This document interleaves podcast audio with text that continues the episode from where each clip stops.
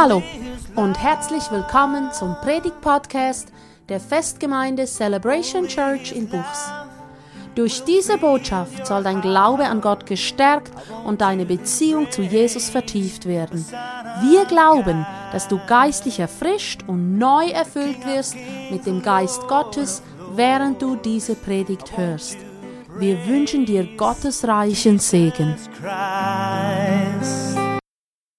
Während dem Abendmahl ist mir noch ein Gedanke gekommen, ich möchte euch den noch weitergeben.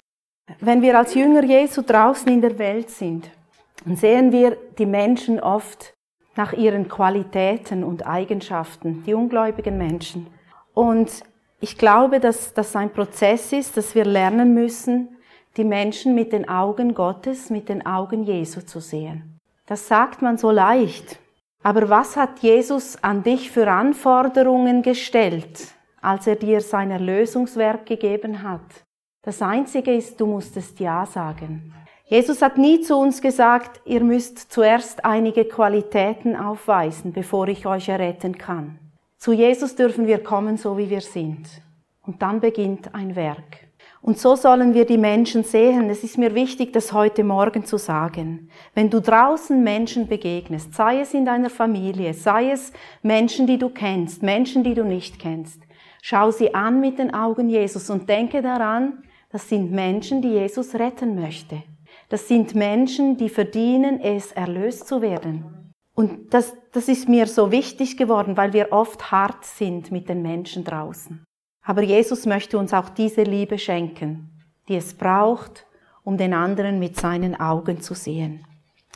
Enrique hat letzten Sonntag über den Vers in Matthäus 5 gesprochen, ihr seid das Licht der Welt.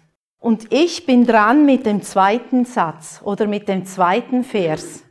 Und darum habe ich hier das zur Anschauung mitgebracht. Jesus sagt weiter, ihr seid das Salz der Erde. Und auf das wollen wir heute Morgen ein bisschen eingehen. Es ist ein Thema, weil es ist immer so gewaltig, in den Aussagen Jesus sind immer so viele Aspekte verborgen, viele Geheimnisse, äh, viele Dinge. Aber wir müssen äh, auch glauben, dass die Aussagen, die Jesus gemacht hat, die treffen absolut hundertprozentig zu. Die sind, die sind in jedem Detail durchdacht. Und Jesus hat nicht einfach so irgendetwas gesagt. Was er gesagt hat, das hatte immer äh, Hintergründe, das hatte Schlagkraft, das hat ins Leben gepasst. Das war alles absolut durchdacht. Und zu wem hat Jesus da gesprochen? Es ist ein Teil der Bergpredigt. Aber wenn wir genau hinschauen, dann ist diese Rede für die Jünger gedacht gewesen.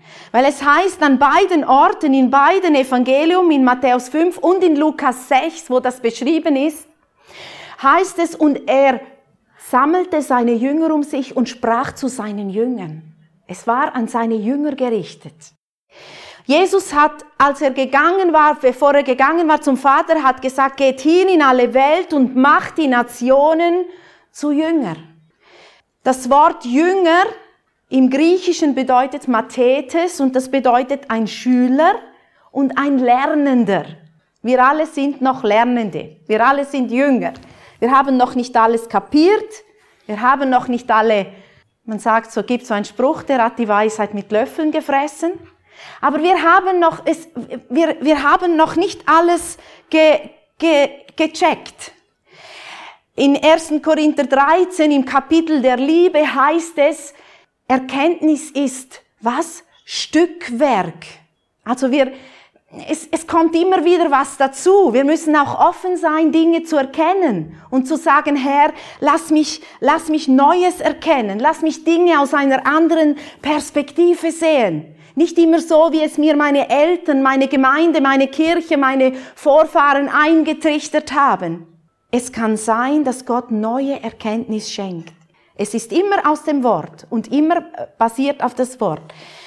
Und lasst uns auch nicht unsere Geschwister nach unserem Reifestand beurteilen oder, oder nach dem Erkenntnisstand richten.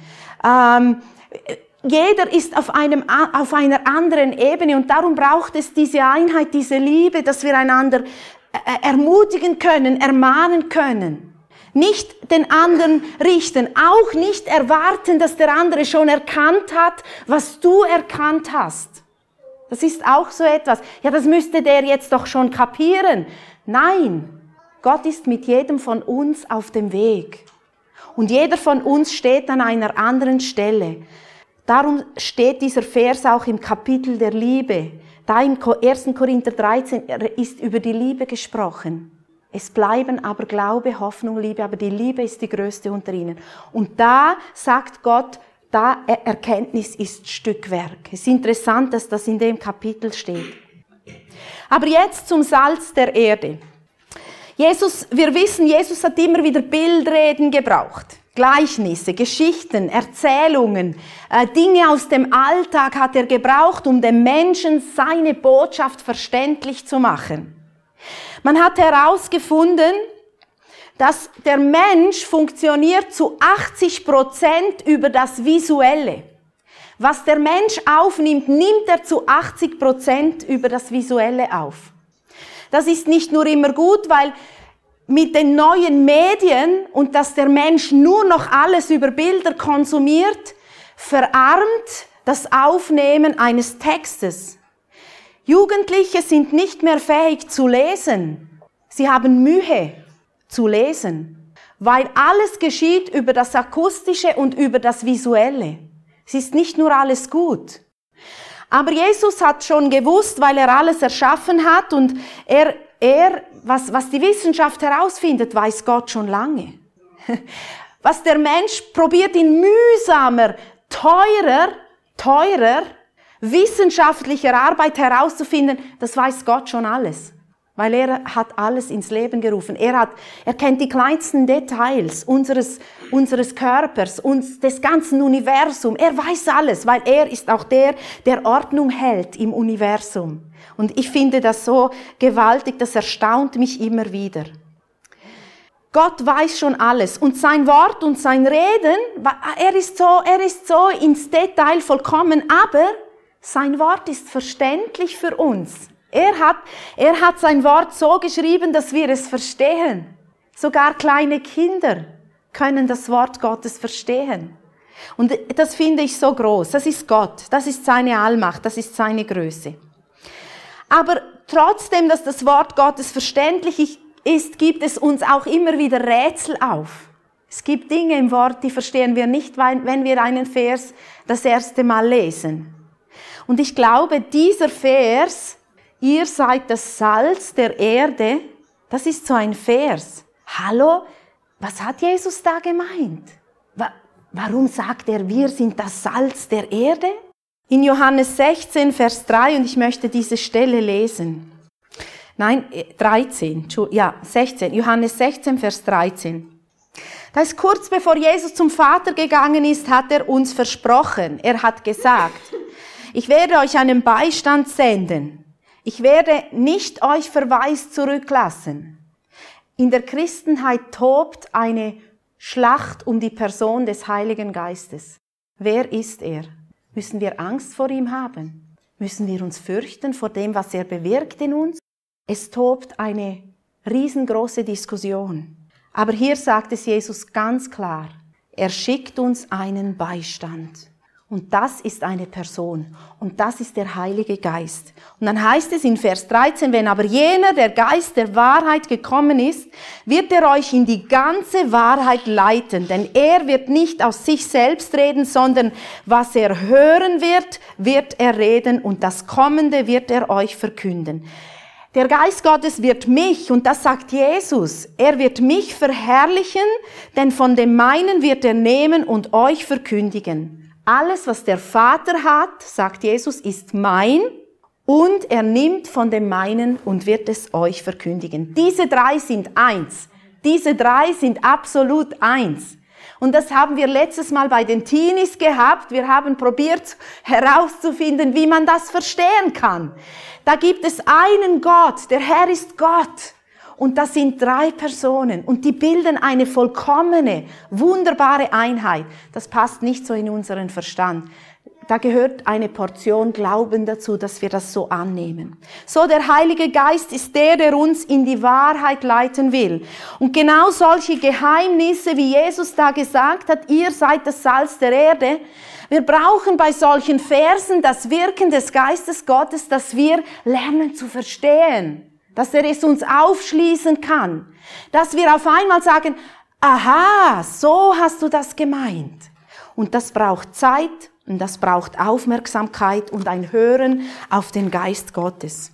Im alten Bund, wir gehen ganz kurz zum Salz im alten Bund. Das Salz oder das griechische Wort heißt Melach das bedeutet ein Puder. Also Laura hat heute Morgen am Tisch gesagt, ich habe das Glas gefüllt. Dann hat Laura gesagt, das ist Zucker. Dann sage ich, nein, das ist nicht Zucker, das ist Salz. Wenn man das Salz genau betrachtet, sieht man, dass es feiner ist als unser Zucker. Es hat eine feinere Konsistenz. Es ist Pulver. Das, das Wort Melach, Pulver, pulverisiert, aufgelöst, und das Wort Malach, und das ist das, das äh, Tunwort, das bedeutet zerreiben oder salzen. Als, als Koch wissen wir, dass wir, wir, wir salzen das, das, die Gerichte. Oder es bedeutet auch einreiben mit Salz.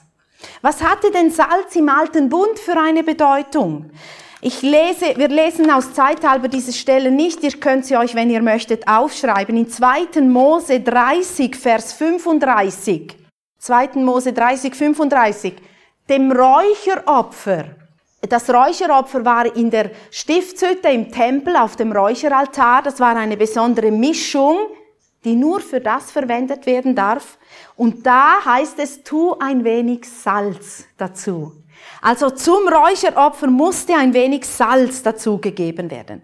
Dann in 3. Mose 2,13 heißt es, alle Speiseopfer mussten mit Salz gesalzen werden.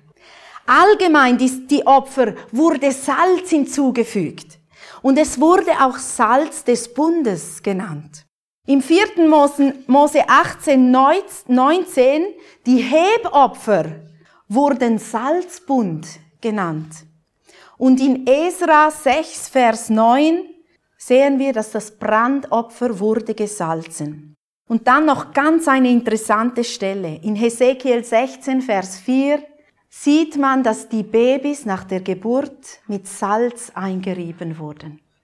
Und ich habe geforscht und ich habe herausgefunden, dass in der Türkei dieser Brauch noch heute heute getan wird. Die Babys werden nach der Geburt mit Salz eingerieben. Und man schreibt oder man liest, dass diese Babys viel, oder diese Kinder, wenn sie größer werden, Erwachsene, weniger Schweißausdünstung haben. Es ist einfach so, sind so interessante Fakten. Und in Ezekiel 16,4 schließen wir daraus, weil es heißt da, niemand hat mich betreut nach der Geburt. Niemand hat mich mit Salz eingerieben. Ich war ein Säugling, der einfach so auf die Welt gekommen ist. Das steht in Hesekiel 16,4. Ihr könnt das selber nachlesen. Bevor wir in die Bedeutung des griechischen Wortes von Salz gehen, werden wir den ganzen Vers lesen. Und zwar in Matthäus 4, Vers 13. Matthäus 5, Vers 13. Enrique hat den, de, über den zweiten, ich habe leider die Predigt nicht gehört, ich war bei den Teenies, ich werde die noch nachhören.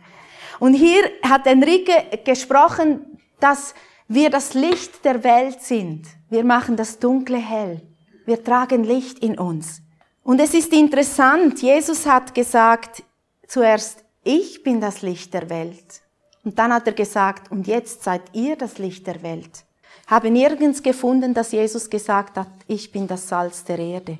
Also wer das findet, der kann es mir dann noch sagen, ich bin nicht fündig geworden. Aber zu uns hat er gesagt in Vers 13, ihr seid das Salz der Erde. Wenn aber das Salz fade geworden ist, womit soll es gesalzen werden? Es taugt zu nichts mehr als hinausgeworfen und von den Menschen zertreten werden. So. Es ist ganz ein interessanter Vers. Ich möchte nicht so sehr heute Morgen auf die Wirkung von Salz oder Kochsalz in unseren Speisen sprechen. Aber wir alle wissen, die Kinder, die Großen, die Älteren, wir wissen, wenn, wenn wir am Tisch sitzen und wir essen Nudeln, Kartoffeln oder Reis, dann kann es sein, dass ein Kind zu uns sagen, sagt, Mami, hast du das Salz vergessen? Kennt ihr das? Ihr Hausfrauen, dass wir manchmal das Salz vergessen. Dass wir manchmal in die Kartoffeln oder in die Nudeln vergessen, Salz hineinzutun. Und wie schmeckt das? Oh, das schmeckt fade. Wir alle merken, wo Salz drin ist und wo Salz nicht drin ist. Dazu haben wir nämlich eine Fähigkeit auf der Zunge, die fähig ist, Salziges zu schmecken. Salz wurde in der Antike oft das weiße Gold genannt. Es gibt ganz viele Geschichten um das Salz. Es gab Kriege wegen dem Salz. Es gab hohe Steuern auf dem Salz, so dass das Volk sich das Salz gar nicht leisten konnte. Die Bauern hatten Fleisch, Schlachten, Tiere zum Schlachten, sie hatten aber kein Salz zum Konservieren, weil es einfach zu teuer war. In der Zeit der Antike, die Babylonier und Sumerer benutzten schon Salz als Konservierungsmittel. Und Salz ist aus der Menschheit nicht wegzudenken.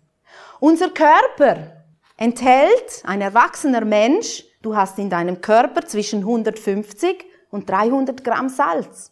Im menschlichen Blut und in unseren Körperflüssigkeiten befinden sich circa 9 Gramm Salz. Wenn der Mensch nicht regelmäßig über längere Zeit jeden Tag 4 bis 6 Gramm Salz zu sich nimmt, stirbt er, weil die Organe, das Gehirn nicht mehr funktionieren. Wenn der Körper zu wenig Salz hat, fängt das Gehirn an zu spucken. Es holt sich nämlich Salz aus dem Blut, um es im Körper, dem Körper zuzufügen und das führt unweigerlich zu Organversagen und zum Tod. Wir brauchen Salz. Jetzt aber etwas ganz Interessantes. Also wenn wir das lesen, das Salz, wenn das Salz fade geworden ist. Und das, das, ich kann, kann das nicht verstehen, weil wir wissen wissenschaftlich, das Salz kann nie schlecht werden. Salz ist eines der Lebensmittel, das man ewig aufbewahren kann. Es wird nie schlecht. Wenn es nicht feucht wird, wenn es trocken aufbewahrt wird, ist Salz ewig haltbar. Es kann nicht schlecht werden. Es ist eines, es gibt mehrere Lebensmittel, zum Beispiel Honig, Zucker, die können nicht schlecht werden. Das Mineralwasser in der Flasche kann nicht schlecht werden. Nur die Plastikflasche kann schlecht werden. Darum ist ein, ein Haltbarkeitsdatum drauf. Salz kann auch seine Salzkraft nicht verlieren. Und dann habe ich mich gefragt, hat Jesus sich vertan mit seiner Aussage? Hat er irgendetwas gesagt, was er nicht studiert hat, dass Salz gar nicht schlecht werden kann? Ich glaube nicht, dass Jesus sich vertan hat. Ich glaube, es hat, es steht etwas hinter diesem Satz. Reines und unreines Salz. Wenn man Salz abbaut, dann gibt es Salz, das rein ist. Also Meer, wir nehmen das Meersalz. Die Menschheitsgeschichte hat zuerst mit Meersalz begonnen. All, an, all die anderen Dinge, das Salz aus der Erde zu holen, das ist alles im 18. Jahrhundert hat man dann mal herausgefunden, dass es in der Erde auch noch Salz gibt. Aber äh, das Meersalz, wenn man das trocknet, also wenn man Wasser zum Trocknen in ein Becken leitet, dann beginnt das, äh, das äh, Wasser sich zu verdampfen und dann bildet sich oben ist das reine Salz. Weiter unten ist, sind schon Verunreinigungen drin. Gebrauchen für, für den menschlichen, für den Nahrungsbedarf kann man nur das reine Salz. Sobald zu viele Verunreinigungen und andere Mineralien drin sind, ist es für den Menschen nicht mehr gebrauchbar.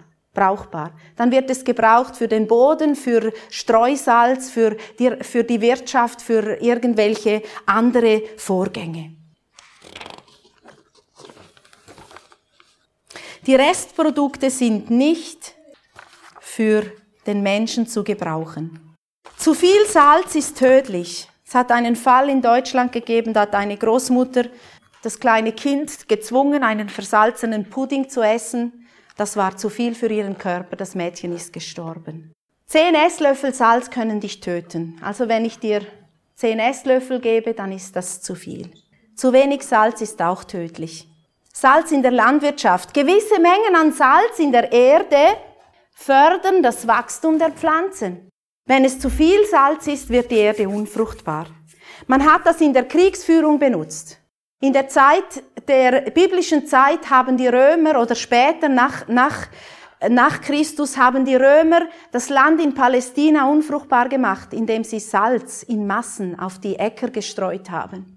Das wurde zur Kriegsführung gebraucht, nämlich damit die Menschen dort in dem Land nicht mehr anpflanzen konnten und somit ausgehungert wurden. In Kolosser 4, Vers 5, wir wollen das zusammen lesen. Zurück zum Wort Gottes. Wir sprechen hier über die Menge und über die Dosierung des Salzes. Kolosser 4, Vers 5 heißt es, wandelt in Weisheit gegenüber denen, die draußen sind. Kauft die rechte Zeit aus. Euer Wort sei alle Zeit in Gnade und mit Salz gewürzt. Ihr sollt wissen, was ihr jedem Einzelnen antworten sollt. Wenn wir Salz sind in dieser Welt, dann hat diese Dosierung eine Aussage für uns. In 1. Thessaloniker steht, damit ihr ehrbar wandelt vor denen, die draußen sind. Und in Römer 12, Vers 2 heißt es, wir sollen dieser Welt nicht gleichförmig sein. Wir sind nicht von dieser Welt, aber wir sind das Salz dieser Erde. Wenn wir, wenn wir der Welt gleichförmig werden, und jetzt kommt es, dann verliert unsere Salzkraft ihre Wirkung. Es heißt hier in diesem Vers, das Salz, wenn es fade geworden ist, wird es hinausgeworfen, es wird von den Menschen zertreten werden. Zertreten heißt katapateo, das bedeutet mit Verachtung ablehnen. Damit wir ein Zeuge sein können, wir sind bestimmt zu regieren über die Macht der Finsternis. Amen. Wir sind bestimmt für Menschen einzutreten vor Gott. Und die Welt braucht dich, weil die Welt ohne Salz wäre kein Leben da auf dieser Erde. Ohne Salz wäre kein Leben da auf dieser Erde. Verstehen wir, warum Jesus dieses Bild für die Jünger gebraucht hat? Wie können wir denn erkennen, ob wir Jünger oder Nachfolger Jesus sind? Salome, ich hatte, ich hatte letzte Woche nicht so einen guten Tag. Den haben wir alle manchmal. Einen schlechten Tag.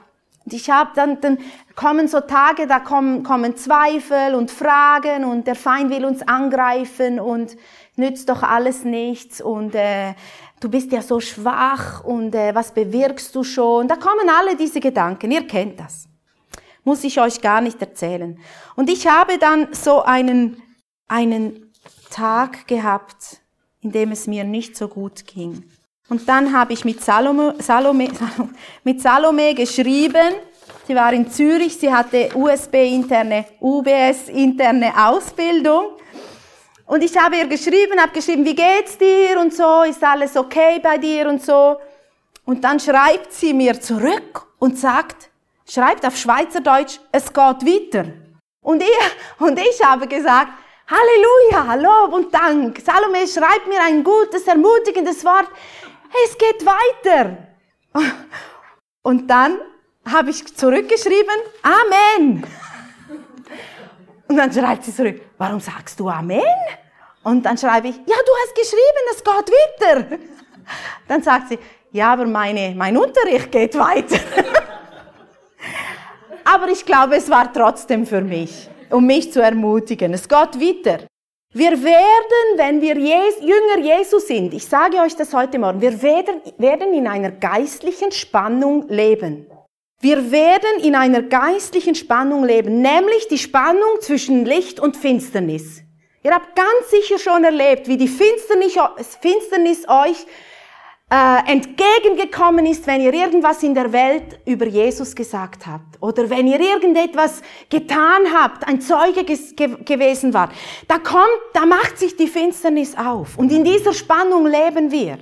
Und wir, wir, wir, wir müssen das akzeptieren. Der Feind kennt das Wort Gnade nicht. Er weiß nicht, was das ist, Gnade. Er ist das Böse. Der Feind ist das Böse. Er ist der Vater der Lüge. Der ich will hier nicht den Feind verherrlichen heute Morgen, aber wir müssen auch wissen, wie er vorgeht. Er ist von allen negativen Eigenschaften, die er ist, er, er ist das Negative. Er möchte so viele Menschen, wie er nur kann, mit ihm ins Verderben reißen. Das ist seine Absicht. Und seine Maschinerie, seine Zahnräder stehen nie still. Und das müssen wir wissen. Wir müssen das mal, wir müssen uns das mal vor Augen führen. Aber Und jetzt kommt ein Aber. Er ist ein besiegter Feind. Er ist ein besiegter Feind, weil durch Jesus Christus haben wir schon den Sieg. Wir haben in Jesus schon die Überhand und wir sind bestimmt, den guten Kampf des Glaubens zu kämpfen. Und Gott ist gnädig. Lass uns das mal lesen in 2. Korinther 9, Vers 8. Gott kennt das Wort Gnade, weil er ist die Gnade. Er ist ein gnädiger Gott. Hier lesen wir 2. Korinther 9, Vers 8. Gott aber vermag euch jede Gnade überreichlich zu geben, damit ihr überreich seid zu jedem guten Werk. Amen. Die Gnade kommt von Gott. Die Gnade kommt von Gott. Er beschenkt, er befähigt, er gibt uns die Kraft. Diese Zusage gilt für uns. Darum wollen wir uns reinhalten vor Gott.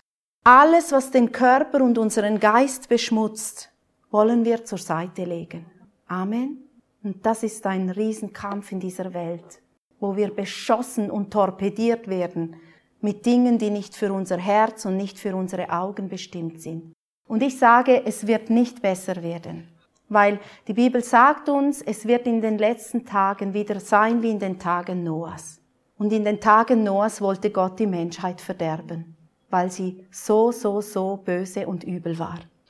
Und jetzt wollen wir diese zwei, zwei Gegensätze noch betrachten. Salz, Hallas, bedeutet Vernunft, Besonnenheit Darum hat Jesus dieses Wort gebraucht.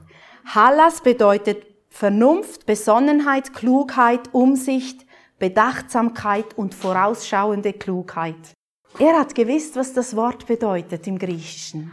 Und dann können wir diese Eigenschaften auf den Menschen anwenden. Besonnene Menschen, kluge Menschen, vorausschauende Menschen, umsichtige und bedachte Menschen. In 1. Petrus 4,7 heißt es, seid nun besonnen, und nüchtern zum Gebet.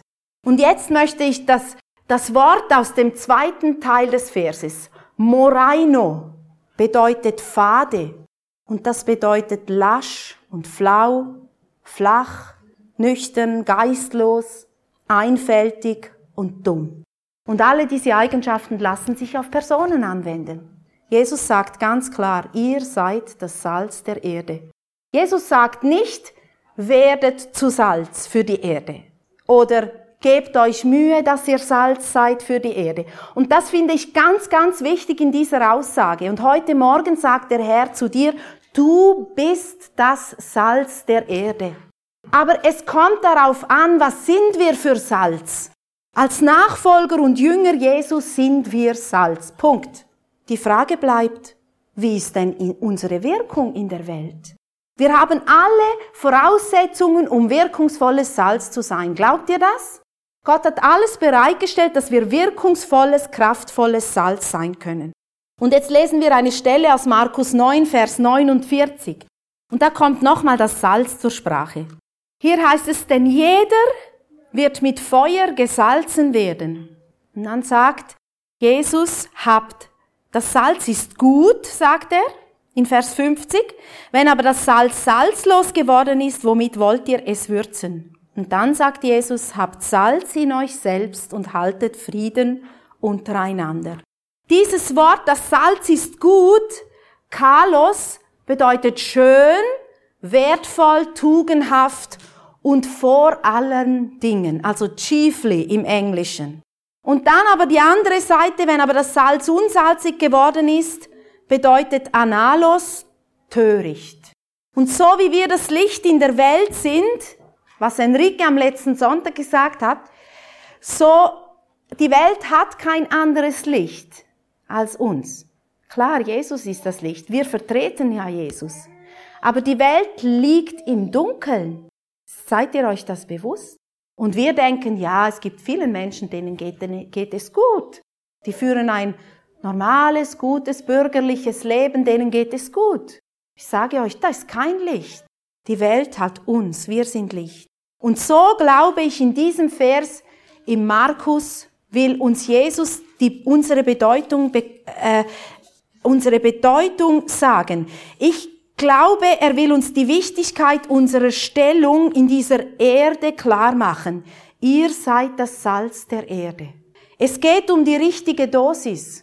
Und es geht darum, dass ohne Salz kann diese Erde nicht existieren. Salome hat also mir geschrieben, es geht weiter. War lustig. Das, also das hat mich an diesem Tag auch aufgeheitert, hat mich zum Lachen gebracht. Manchmal müssen, brauchen wir etwas zum Lachen, das tut uns gut. Wir können aus dieser Spannung aussteigen. Wisst ihr das? Hm. Wir können uns zurücklehnen. Wir können es bequem haben. Wir können sagen, ja, hm. entspannen, das, das scheint einfach. So vor allem, wenn wir es tun. Zuerst scheint es einfach. Wenn wir aber in dieser entspannten Haltung bleiben, werden wir zertreten werden. Unweigerlich. Weil Gott sagt, das Wort Gottes sagt, wir stehen in einem Glaubenskampf. Und das sage ich heute so locker von hier vorne. Aber wenn ich draußen bin oder im Alltag bin oder die Dinge tue fürs Reich Gottes, dann entsteht eine Spannung. Der müssen wir standhalten und wir bekommen die Kraft. Bleib salzig und wirksam für diese Welt. Bleib salzig und wirksam für diese Welt. Und bleib angespannt. Wir hatten gestern Abend Teenie Movie Night und wir hatten einen sehr, sehr guten, starken Abend. Wir schauen immer einen coolen Film. Wir haben gestern Himmelskind geschaut, ist eine wahre Geschichte von einem Mädchen, das krank, sehr krank war, aber geheilt wurde. Ihr könnt ihn selber, könnt ihn bei mir ausleihen, könnt ihn schauen. Eine sehr berührende Geschichte, aber eine wahre Begebenheit. Und wir haben nachher zusammen einfach immer wieder eine Zeit der Anbetung, des Lobpreises und wir haben gebetet für die Teenies, wir haben für jedes einzelne gebetet, ihnen die Hände aufgelegt. Sie haben gute Worte bekommen gestern Abend, auch für ihre Leben. Und Salome hat ein Wort bekommen, ich möchte dieses Bild heute Morgen gebrauchen. Es ist wie ein Bogen, ein Pfeilbogen. Zuerst mal muss der Bogen gespannt sein. Die Seite muss gespannt sein. Wenn man dann aber den Bogen einsetzt, dann beginnt man den Bogen zu ziehen. Und ich glaube, dass wir oft in Gottes Händen so Pfeilbögen sind. Er spannt uns manchmal ein bisschen. Und das schmerzt und ist unangenehm. Das Ziel Gottes ist es aber, durch uns einen Pfeil loszuschicken. Einen Pfeil, der sein Ziel nicht verfehlen wird. Du bist ein Pfeil in Gottes Hand. Und wenn Gott zielt, dann gelingt es hundertprozentig. Und ich möchte zum Schluss noch eine Geschichte lesen im 2. Könige 2, Vers 15. Und das ist ein wunderbares Bild und es geht da auch um Salz. 2. Könige 2, Vers 15. Es ist die, es ist die Begebenheit, ihr kennt die Geschichte, Elisa und Elia. Man verwechselt die zwei immer ein bisschen. Also man weiß dann nie genau, welcher war jetzt bei der Geschichte dabei. War es Elia oder war es Elisa? Ist das euch auch schon mal passiert? Gut. Also, Elia ist gen Himmel gefahren mit feurigen Pferden. Oh, schön. Elisa war wie eine Klette an Elia dran weil er wusste, das ist meine Stunde, um ein Segen zu bekommen. Und er hat ihn verfolgt bis am Schluss. Elia hat, hat etwa dreimal gesagt, bleib du doch jetzt hier, ich muss jetzt gehen. Nein, ich komme mit. Und Elisa ist dran geblieben bis am Schluss. Und dann hat Elisa gesagt, hat Elia gefragt, ja, was möchtest du dann? Ich möchte eine doppelte Salbung von der, die du hast. Und dann hat Elia gesagt, gut, wenn der Herr dir die Augen öffnet und du sehen wirst, wie Gott mich wegnimmt, wirst du das bekommen.